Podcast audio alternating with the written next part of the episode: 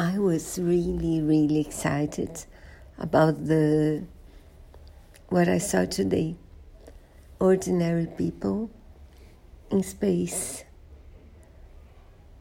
I don't remember Gagarin uh, in his first flight, but I looked it up and it was in 1961.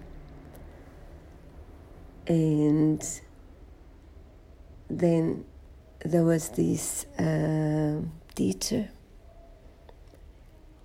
who was in the Challenger flight, but there was this big tragedy and everybody was destroyed in this accident. And today I saw for common people. Um,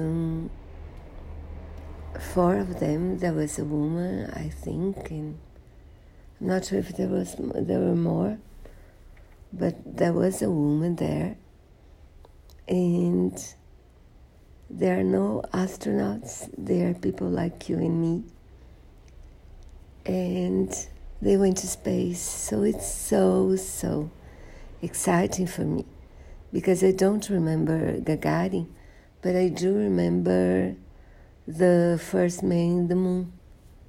I was very little, but I was very impressed. And so, yes, what a great day today for the humankind, I think. I'm really, really impressed.